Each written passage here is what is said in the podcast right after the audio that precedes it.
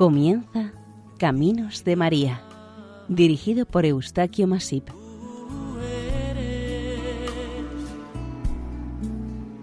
entre todas las mujeres. Sean bienvenidos al programa Caminos de María, realizado por el equipo de Radio María Nuestra Señora del Lledó de Castellón. Seguidamente les ofrecemos el capítulo dedicado a Nuestra Señora de Bótoa, copatrona de la ciudad de Badajoz.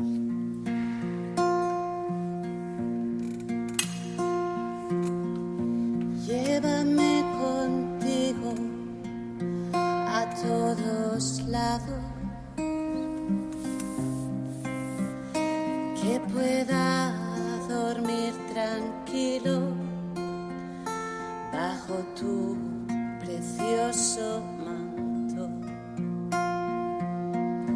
Llévame contigo, no me sueltes de la mano y que cuando tenga frío, Virgencita, Madre mía, qué alegría me da verte. Cuando te miro, las penas todas me desaparecen. Tu gloria cante este día con rumor el arroyuelo y le ofrece sus aguas a los sedientos romeros. Del himno a la Virgen de si La ciudad de Badajoz, capital de la provincia del mismo nombre y de la comarca del campo de Badajoz, está situada a ambos lados del río Guadiana, que la cruza de este a oeste, y a partir de esta el río se dirige hacia el sur. Su término municipal es el tercero mayor de España. Es sede del arzobispado de Mérida-Badajoz. La ciudad antigua estaba asentada sobre el cerro de la Muela y con el paso de los siglos se fue extendiendo a ambos lados del río.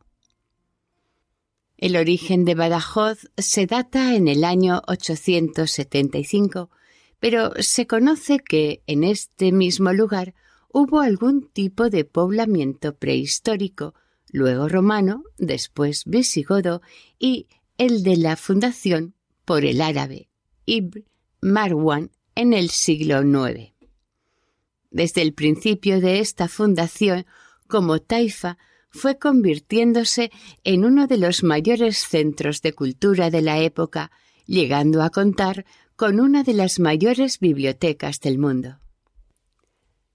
Con la reconquista por Alfonso IX de León en el siglo XII, este rey leonés le concedió fueros y privilegios por ser un alfoz, es decir, un amplio territorio, ser cabeza de reino y poseer pendón real.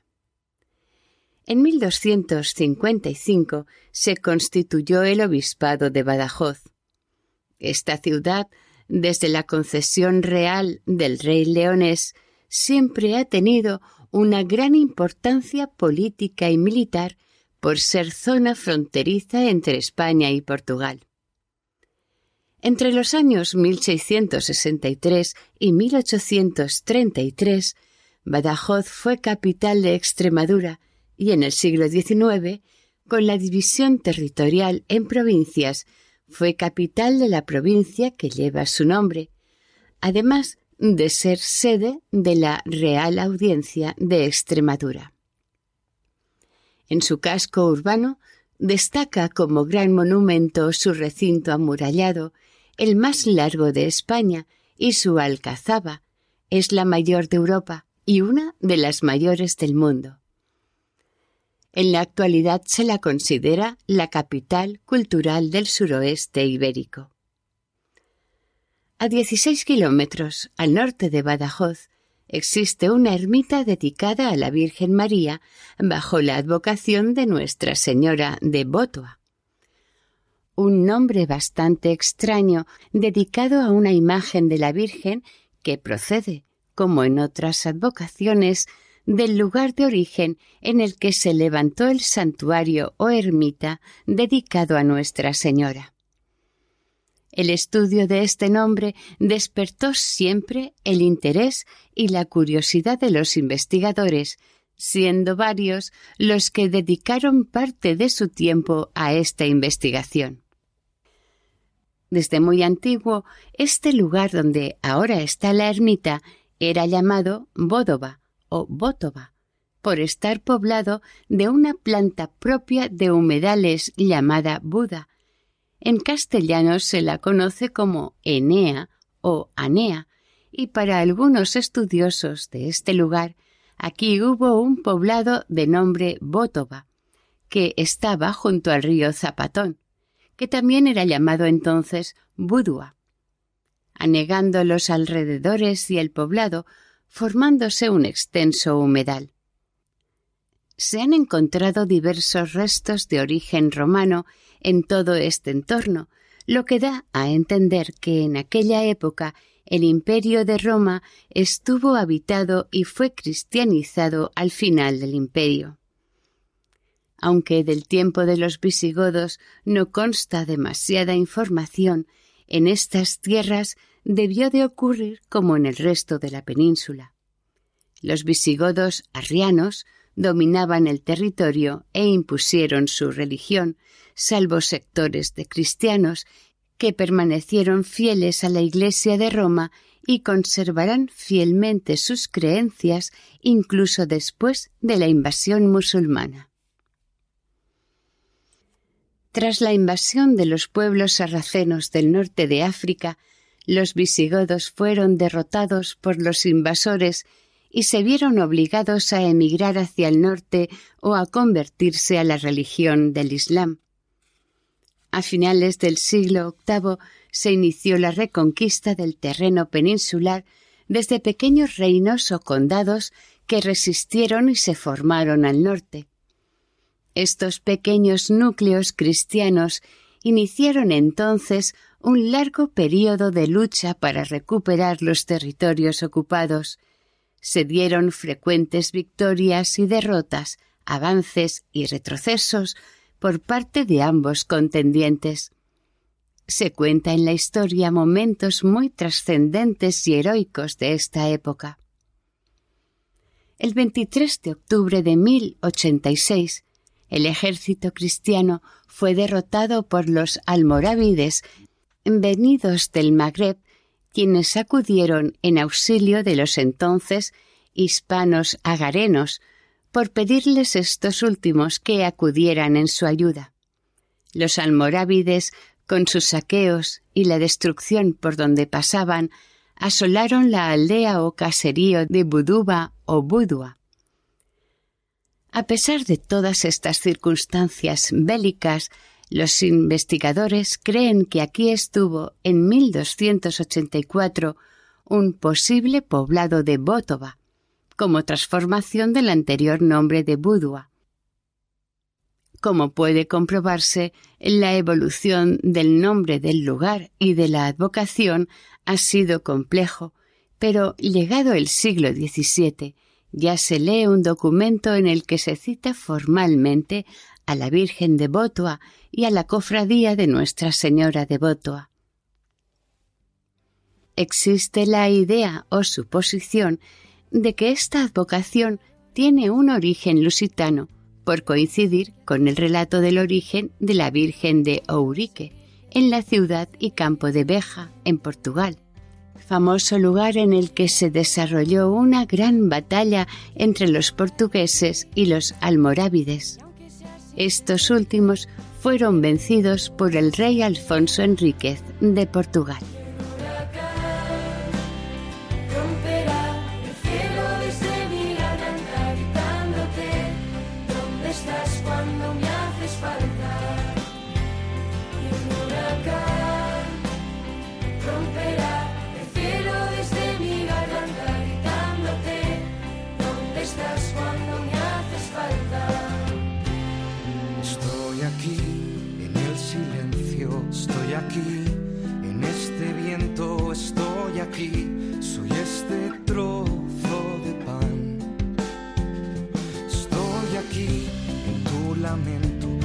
Aquí, en este eco estoy aquí, soy este trozo de pan. Y un huracán romperá el cielo desde mi garganta gritándote. En una crónica de la Orden Franciscana, publicada en Madrid en 1671 y dedicada al duque de Béjar, se relata una amplia y detallada historia respecto a la Virgen de Botoa. Pertenece a nuestro convento de Badajoz. El origen y devoción que tienen toda la ciudad de Badajoz y su tierra a la Virgen Nuestra Señora en la imagen que llaman de Botoa, junto a una dehesa y un arroyo de este nombre. Está a dos leguas al norte de la ciudad. Hay allí una ermita y una imagen devotísima que se trae en procesión en las necesidades de agua, con experiencia del efecto y remedio pronto. Tiénese por tradición que en una gran seca, instando el clero, las religiones y el pueblo en las rogativas, los frailes de nuestro convento, sin duda divinamente inspirados, votaron una estación a la Virgen de Bótova y, hallándose en su ermita, trajeron la imagen en procesión, acomodándola, a falta de andas, en unos palos toscos de encina que allí abunda, cubiertos con una dalmática. Al paso que caminaba la procesión, se iba nublando el cielo y los religiosos aumentando las rogativas y penitencias. Cuando llegaron a la dehesa del Sotillo, a una legua de la ciudad, se descalzaron del todo, y fue tanta el agua que llovió, que sobre tanta falta hizo más admirable el prodigio que satisfizo a la tierra. Depositaron la santa imagen en el convento, a donde el obispo y el cabildo, informados de lo que aconteció, acudieron a dar gracias a Dios y agradecidas veneraciones a la Virgen en su ermita, que se reedificó decentemente y se instituyó allí una cofradía.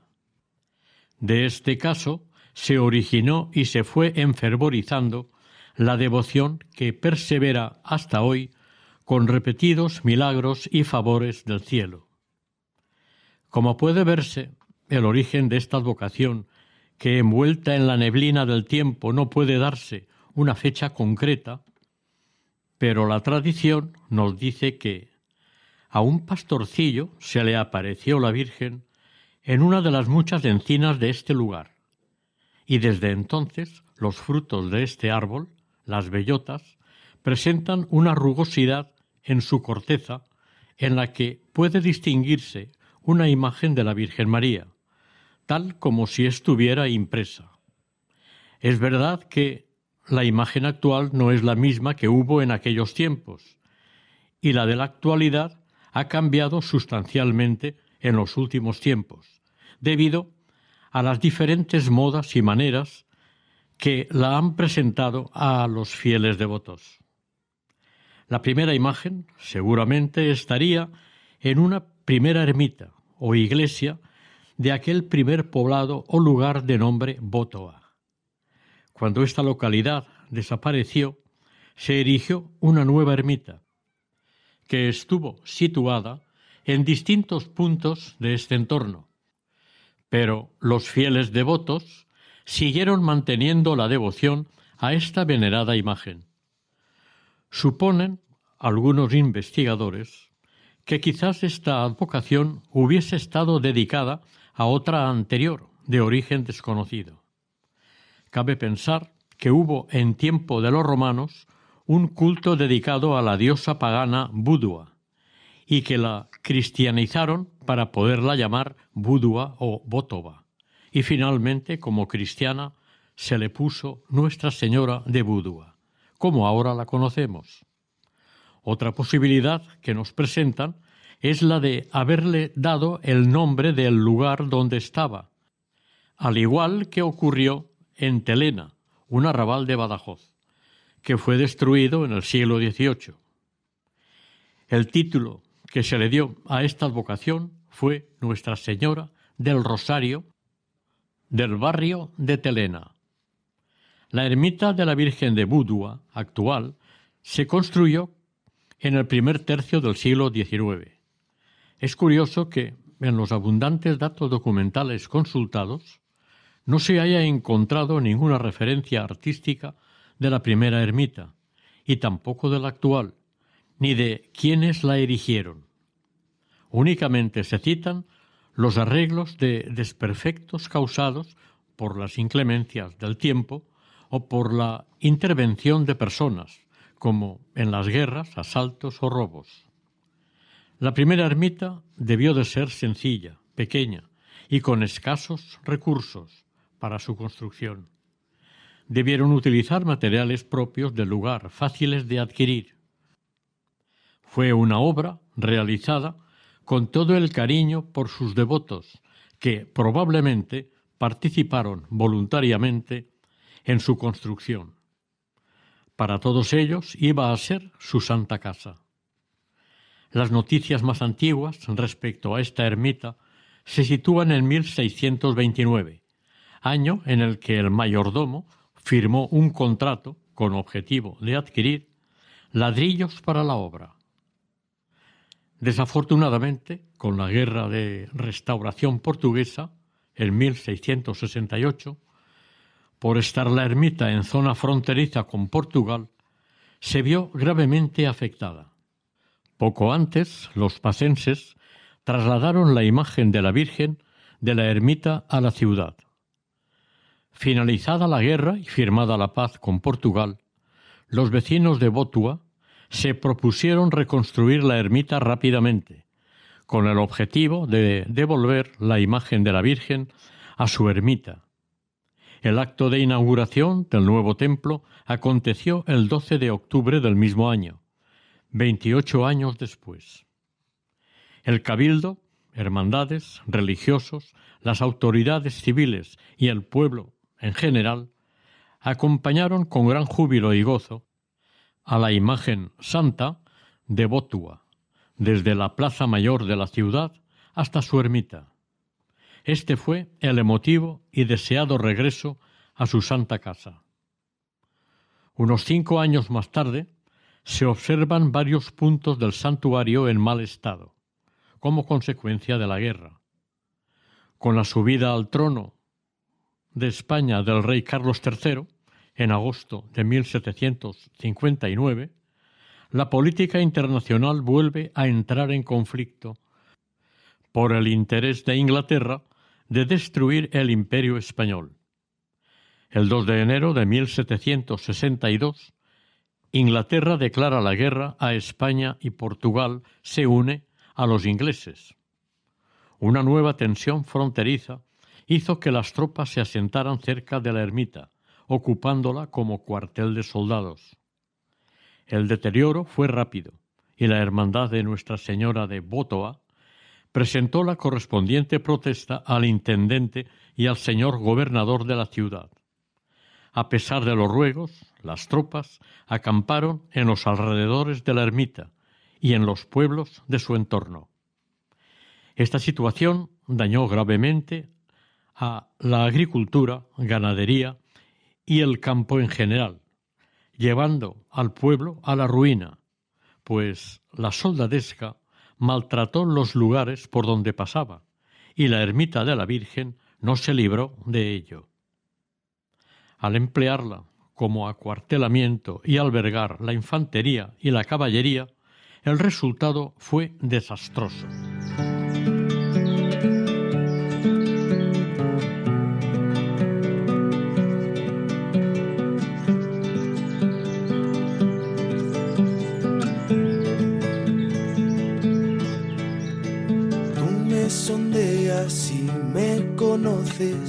Cuando me siento me levanto, lejos penetras mis pensamientos, distingues mi camino y mi descanso. Todas mis sendas te son familiares, conoces mis palabras. Me estrechas, me cures con tu palma, tanto saber me sobrepasa. Les recordamos que están escuchando ustedes dentro del programa Caminos de María el capítulo dedicado a Nuestra Señora de Botua, copatrona de Badajoz. Allí te encuentro. Pasados los momentos más penosos, la hermandad se repuso otra vez y con la ayuda de los fieles restauraron la ermita y trasladaron a la patrona a su santa casa. En 1772 el edificio necesitaba que se le hicieran varias reparaciones. Desgraciadamente, al no repararse adecuadamente, se produjo una destrucción del edificio del santuario parcial. En 1802, a causa de ser ocupado el santuario como hospital lazareto, la hermandad reclamó a las autoridades civiles reparación de los cuantiosos daños sufridos en todo el santuario. En este mismo momento surge la Guerra de las Naranjas, que para Badajoz supuso una gran carga por los cuantiosos daños causados en sus estructuras, edificios, casas, iglesias, robos, incendios, etc. En estos momentos, España estaba en plena guerra de la independencia contra las tropas de Napoleón. Finalizada la guerra, la ermita quedó destruida y el culto a la Virgen interrumpido durante unos veinte años. La imagen de la Virgen estuvo en la catedral o en alguna otra iglesia de la ciudad. Aunque la hermandad estaba deshecha, entre los pocos hermanos que quedaban, surgió la necesidad de reconstruir el santuario y devolverle la actividad religiosa. En abril de 1823, un buen número de hermanos se reúnen para formar una junta y se abren a la admisión de nuevos hermanos. Constituida la junta, se nombra un mayordomo, ocho regidores, un contador y una santera. El mayordomo justificaba la necesidad de reedificar la ermita para abrirla al culto en honor a la Virgen de Botua, pero entendiendo el elevado costo económico que se suponía. A este problema, su llamada fue oída por muchas personas devotas de esta advocación que se adhirieron a la iniciativa del mayordomo y de su junta, no solamente de Badajoz, sino de otras poblaciones de la comarca. Pensando en el beneficio de la zona de este santo lugar, decidieron recuperar el santuario para que fuese un lugar seguro donde se asilasen los peregrinos, donde se protegiesen de los temporales quienes estuviesen cerca y para todo esto vieron la conveniencia de construir varias habitaciones. Para iniciar las obras había que venderse algunas propiedades de la hermandad que después de la guerra eran más bien escasas. Aun así, en 1821 ya se realizaron funciones religiosas con normalidad, pero sorprendentemente no consta ninguna construcción ni obras en ninguna parte. Sin embargo, el santuario estaba edificado y es el mismo que ahora conocemos con muchas reformas posteriores. De esta nueva obra no hay constancia ni en la hermandad ni en el ayuntamiento. En 1883, doce años después, este santuario fue utilizado nuevamente como hospital lazareto sin cambiar su estructura para aislar y atender a los enfermos que procedían mayoritariamente de Portugal. Con todo esto, los enfermos no eran atendidos por los médicos durante su estancia en el lazareto, quienes sanaban sí eran consultados por un médico antes de incorporarse a la ciudad. En realidad, fue un lugar para tener a los contagiados en cuarentena.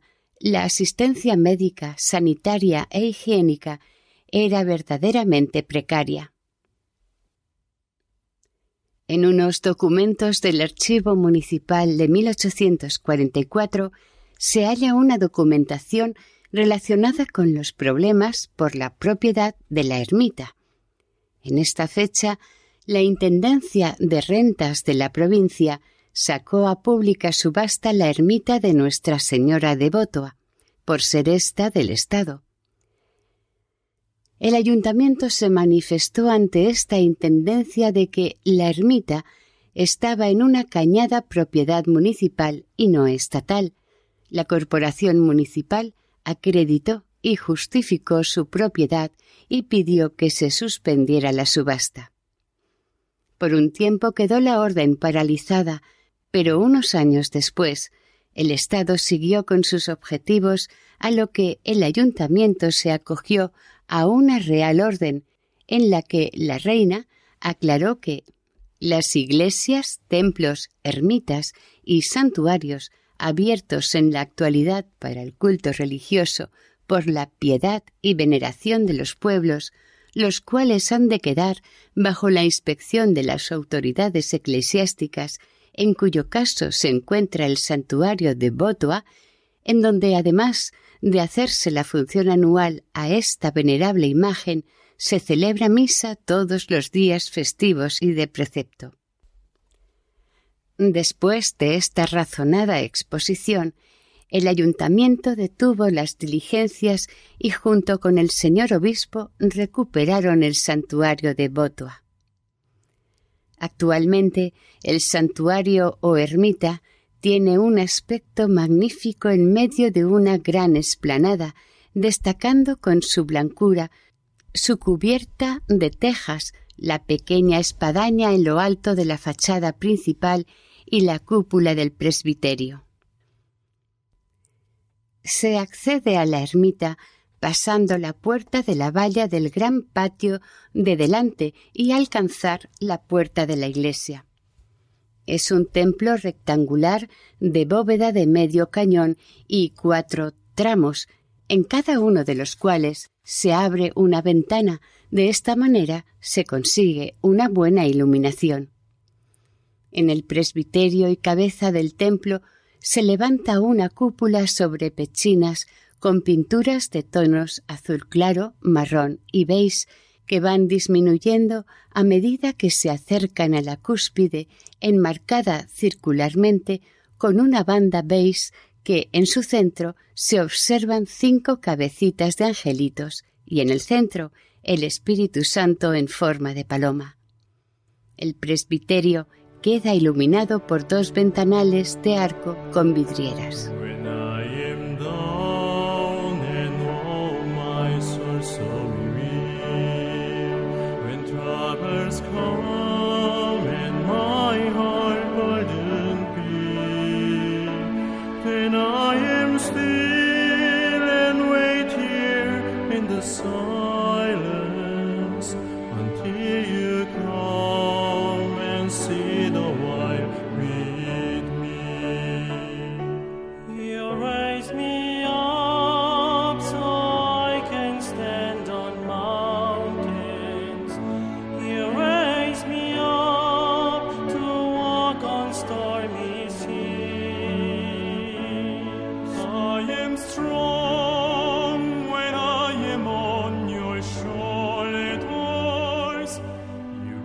El retablo parece haberse realizado en el siglo XVIII por algún artista portugués por su parecido con otros retablos realizados en localidades portuguesas como Elvas, Évora o Villavisosa, y se hizo posteriormente a la adquisición de la imagen de la Virgen. Es de estilo rococó portugués, dentro del barroco. Presenta algunas particularidades que lo relacionan con el alentejo. Es de mármol de Borba. En su conjunto es poco monumental y severo en el uso de decoraciones. Consta de dos cuerpos. El principal es el inferior y el otro es el del remate del retablo, conocido como coronamiento. En el centro del cuerpo inferior vemos la hornacina en la que puede venerarse la imagen de la Virgen de Bótoa que está protegida por un cristal. La base de la Virgen descansa sobre una peana marmórea, blanca y labrada. Bajo la hornacina está el sagrario, también de mármol blanco, con puerta de madera que está decorada con un copón con la sagrada forma y una paloma blanca sobrevolando por encima, simbolizando al Espíritu Santo. La construcción de esta ermita se hizo para honrar y venerar a Nuestra Señora de Bótoa. Es por esto que la sagrada imagen mariana de esta advocación ocupa su trono dentro de la hornacina que en su parte posterior está abierta al camarín de la Virgen.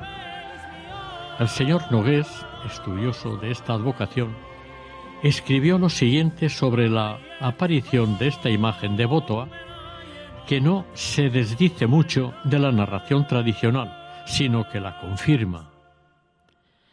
La señora doña Carolina Coronado supone que la aparición de la Virgen fue en España, aun cuando en Portugal le tienen una gran devoción, por decirse que unos pastores portugueses hallaron una imagen de plata en el tronco de una encina, que según observaron algunos eclesiásticos que fueron avisados, producía bellotas que tenían la efigie de ella, perfectamente impresa o esculpida que la imagen se llevó a Badajoz y se instituyó una hermandad.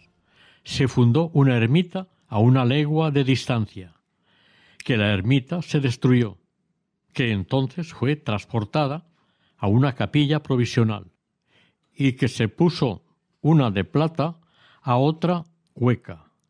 Y añade que oyó de niña a un anciano que la imagen de plata había desaparecido una noche en que hubo una profanación y que unos pastores vieron después la imagen en la encina de las bellotas privilegiadas. El tema de estas bellotas ha levantado el interés y curiosidad de muchos investigadores, pero el señor Nogués dice al respecto que él las ha visto y que sólo muy pocos árboles y precisamente de este lugar dan frutos con estas características. Lo cierto es que han pasado los años y la encina sigue dando unas bellotas con unas características distintas al resto de los demás árboles. Algún especialista ha pretendido demostrar que se trata de un hecho natural, pero que sigue habiendo diferencias notables entre unas bellotas y otras, y científicamente no se ha aclarado nada. Las bellotas de la encina siguen mostrando una silueta que recuerda a la antigua imagen de la Virgen de Bótoa, una imagen que no tiene en sus brazos al niño Jesús como tiene actualmente la que se venera.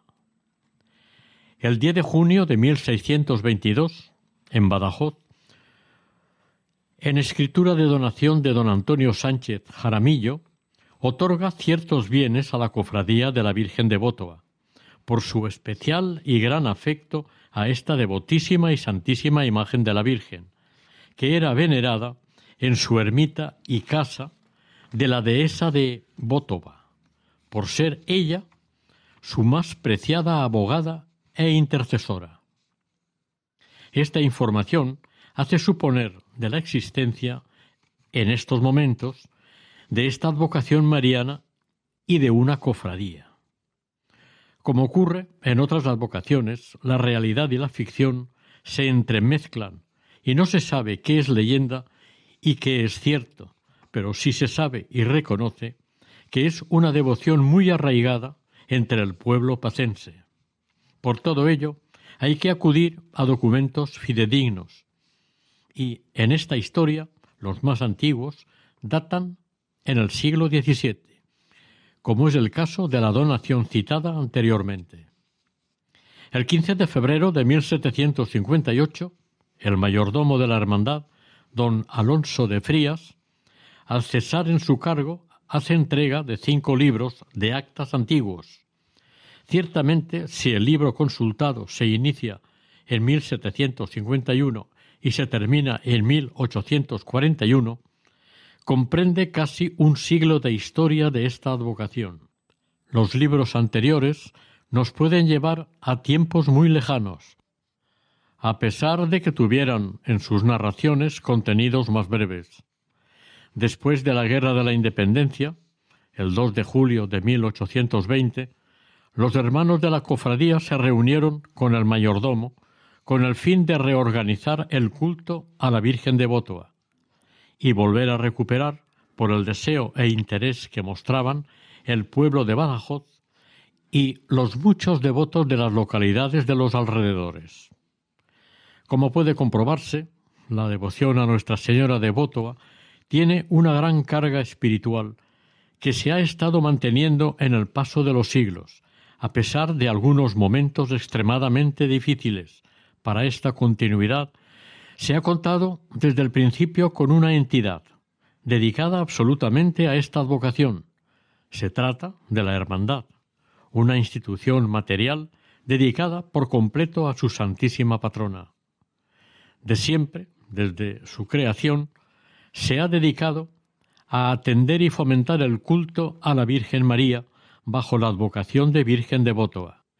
Mientras el sacerdote se dedica al campo espiritual, la hermandad se ha ocupado de la parte material y de su gestión para las cosas del mundo.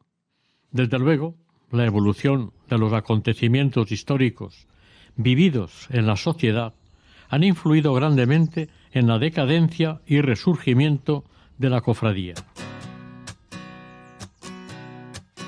Lo que todo el mundo ansía, encontrar la felicidad. Muéstrame, muéstrame Dios, para lo que está hecho mi corazón. Y es que es hacer uso pleno de mi libertad, es un camino a ciegas que se basa en confiar, es poner mi calendario en blanco y dejarte rellenarlo. Dios te pido que me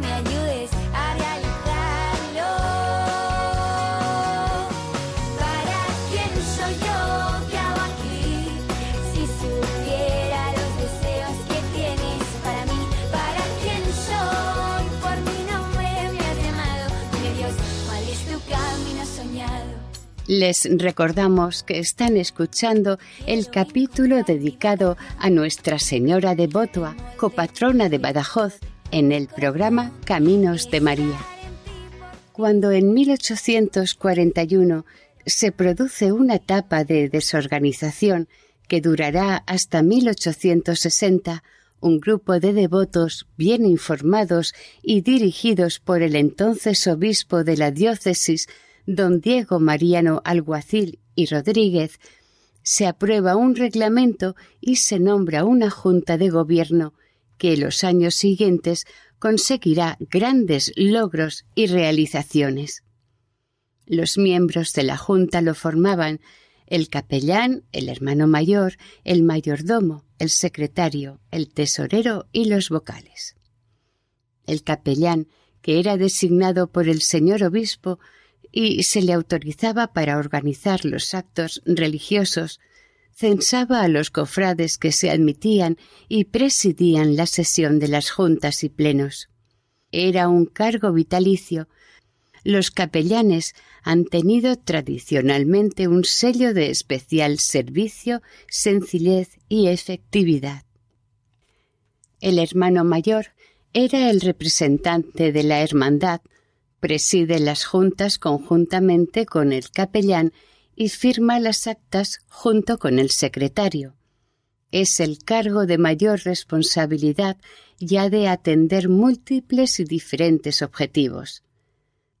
Se ocupa de que la ermita esté bien equipada y proveerla de todo lo necesario para cumplir sus funciones, especialmente las religiosas. Deberá ponerse de acuerdo con las camareras en algunos asuntos de ropajes de la Virgen y de los lienzos a utilizar en el altar. También es el responsable de establecer y mantener unas buenas relaciones sociales entre la hermandad y las autoridades eclesiásticas y civiles. Dispone de un inventario de los muebles, ornamentos y alhajas que se custodian en el santuario.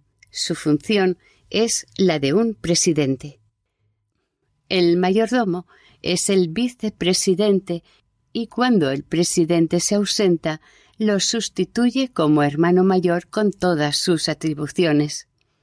Este cargo se otorga por elección entre los componentes principales de la hermandad. El mayordomo antiguamente administraba los bienes de la hermandad, pero sometido a la opinión y juicio del señor obispo y de los señores provisor, visitador y regidores. Los reglamentos de la hermandad han ido cambiando con el paso de los tiempos, pero sustancialmente son lo mismo. El secretario es el encargado de llevar el libro de actas, escribir y suscribir todos los libramientos, recibos y comunicaciones, además conservar todos los papeles a su cargo. En algún momento también figura un contador. Los tesoreros guardan y justifican la economía de la hermandad. Su función se basa en gestionar lo mejor posible la economía de la entidad. Deben ser personas muy leales y estar bien asesoradas en las adquisiciones y las ventas que pudiesen realizarse.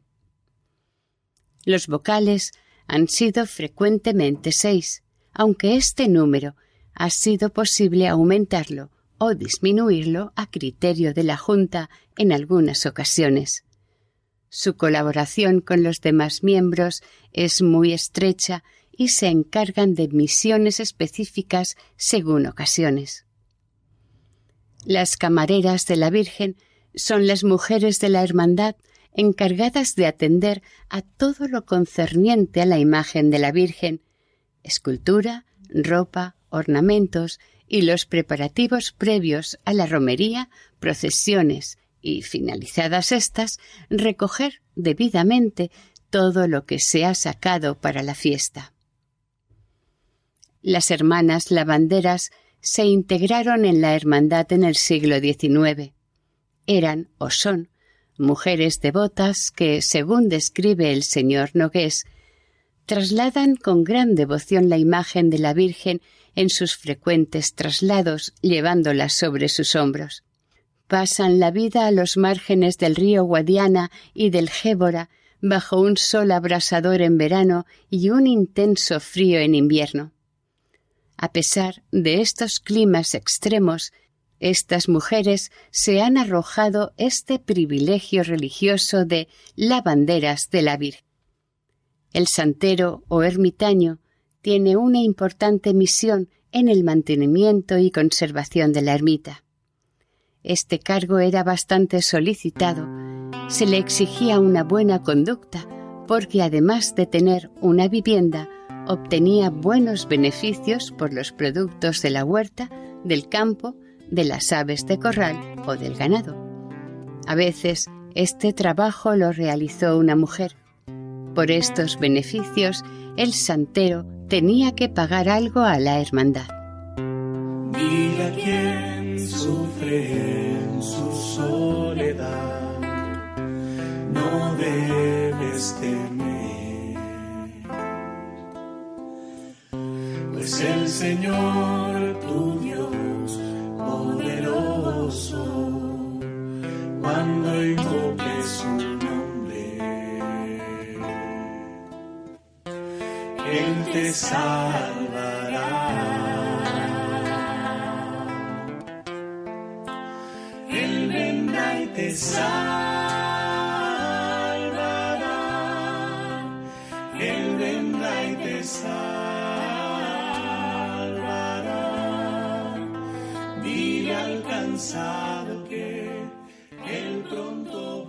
Un apartado importante de esta advocación corresponde a las rogativas. El hombre desconoce los secretos de la naturaleza y es incapaz de dominarlos.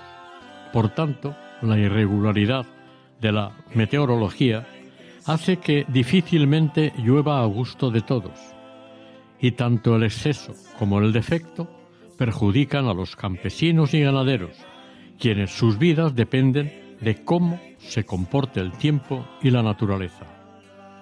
Ante las adversidades y la impotencia, el ser humano busca la solución a su insuperable problema y ancestralmente se ha acogido al Ser Supremo o a quienes pueden intermediar entre ambos. En este caso, para los extremeños del suroeste, la intermediaria ha sido la Virgen de Botoa. Se conocen con documentación una buena cantidad de sucesos especiales acontecidos con la mediación de esta advocación mariana. Sequías aliviadas, epidemias evitadas, salvación de hombres, mujeres o niños de accidentes, curaciones de enfermedades, una buena solución en unos problemas sociales o familiares. Son muchos los casos que se han dado acudiendo a esta advocación mariana. Cada primer domingo de mayo se celebra la multitudinaria romería al santuario de Nuestra Señora de Botoa. A los pies de la imagen de la Virgen acuden en peregrinación los fieles devotos de esta comarca y de las más cercanas. Es una demostración de fe y cariño a la Virgen que desde hace más de cinco siglos mueve, anima y protege a los fieles para acudir, como dice el himno, con vivas y palmas en una marcha triunfal hasta el santuario de Botoa. El decorado del paisaje de ese día es de lo más primaveral, hermoso y colorido. Miles de flores se añaden y participan de la fiesta a la Virgen del campo de Badajoz. Por sus verdes prados, como gran alfombra vital y relajante, pasará en procesión solemne Nuestra Señora de Botoa. El día de la romería es un día muy especial. Es el momento en que el cariño del pueblo hacia la Virgen se desborda casi tanto como el río Zapatón. Los ánimos se levantan a finales de abril y las familias, los grupos, especialmente los jóvenes, se planifican la romería y las fiestas en su honor. Antiguamente se engalanaban los carros y los caballos para asistir a la romería, pero la mayoría hacía el trayecto a pie. Cantos tradicionales se oyen cantar en el trayecto romero.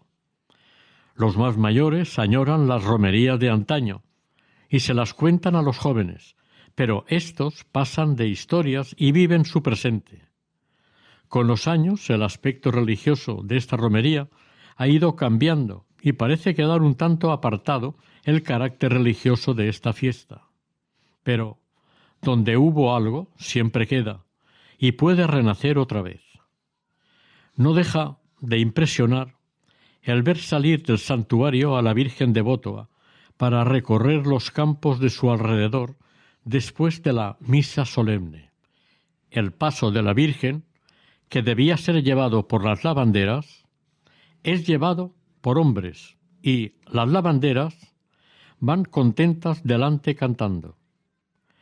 El paso llega hasta el cordel, da la vuelta de regreso hasta el santuario y a su llegada se procede a la popular subasta. Como ejemplo de la última subasta que se hizo, basta decir que del ramo que llevaba la Virgen se sacaron 1.500 euros y del rosario 2.400 euros. Antes de entrar en el templo La Virgen, la banda de música interpreta el himno nacional. Los romeros, esparcidos en grupos, continúan la fiesta en el Prado con la comida de mediodía, entre risas y buen humor, como corresponde a una buena fiesta. La actual imagen de la Virgen de Botoa la reina de los campos de Badajoz, es una obra de 1713 del escultor sevillano Sánchez Taramas. Este artista es autor también de otras muchas imágenes repartidas entre Extremadura y Andalucía. Esta imagen de la Virgen de Botoa pertenece a las imágenes conocidas como de vestir o de candelero y se diferencia notablemente de la anterior por su apariencia externa. Al parecer, antiguamente, hubo una imagen que llevaba al niño en sus brazos. Al menos eso sugiere el dato que cita la donación a la cofradía por Antonio Sánchez Jaramillo, al especificar que llevaba dos coronas imperiales. La Virgen de presenta los dedos de las manos ligeramente separados y las manos juntas en actitud orante.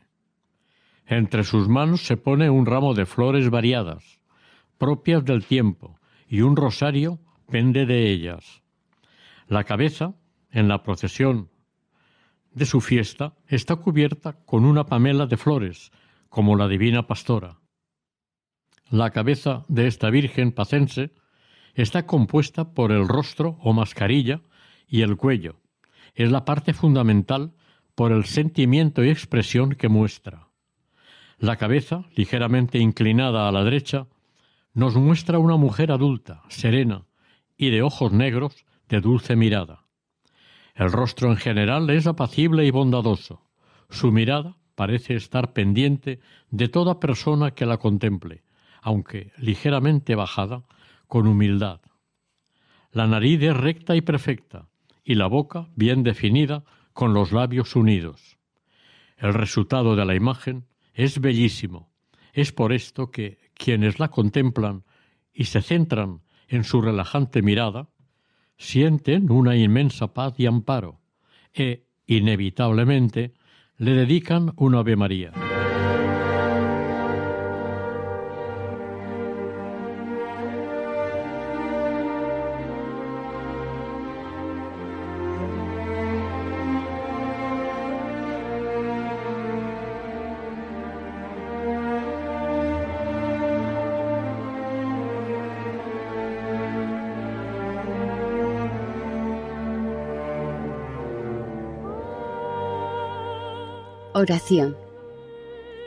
Virgen Santa de llena de gracia y consuelo de afligidos, protégenos de todo mal, para que podamos cumplir plenamente la voluntad del Padre, sigamos los consejos y enseñanzas del Hijo y hagamos las sugerencias y propuestas del Espíritu Santo.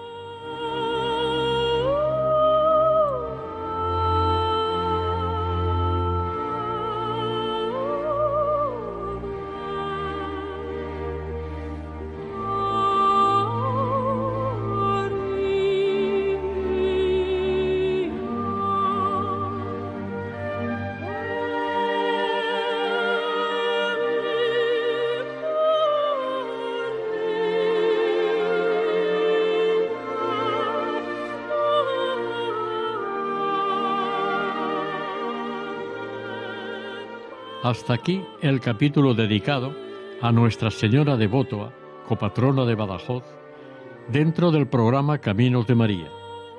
Si desean colaborar con nosotros, pueden hacerlo a través del siguiente correo electrónico: caminosdemaria@radiomaria.es. Si desean volver a escuchar este capítulo u otros anteriores, pueden hacerlo desde la página web de Radio María, sección podcast y para otras peticiones hacerlo llamando al teléfono 91 8 22 80 10. El equipo de Radio María en Castellón, Nuestra Señora del Lledó, se despide deseando que el Señor y la Virgen les bendigan.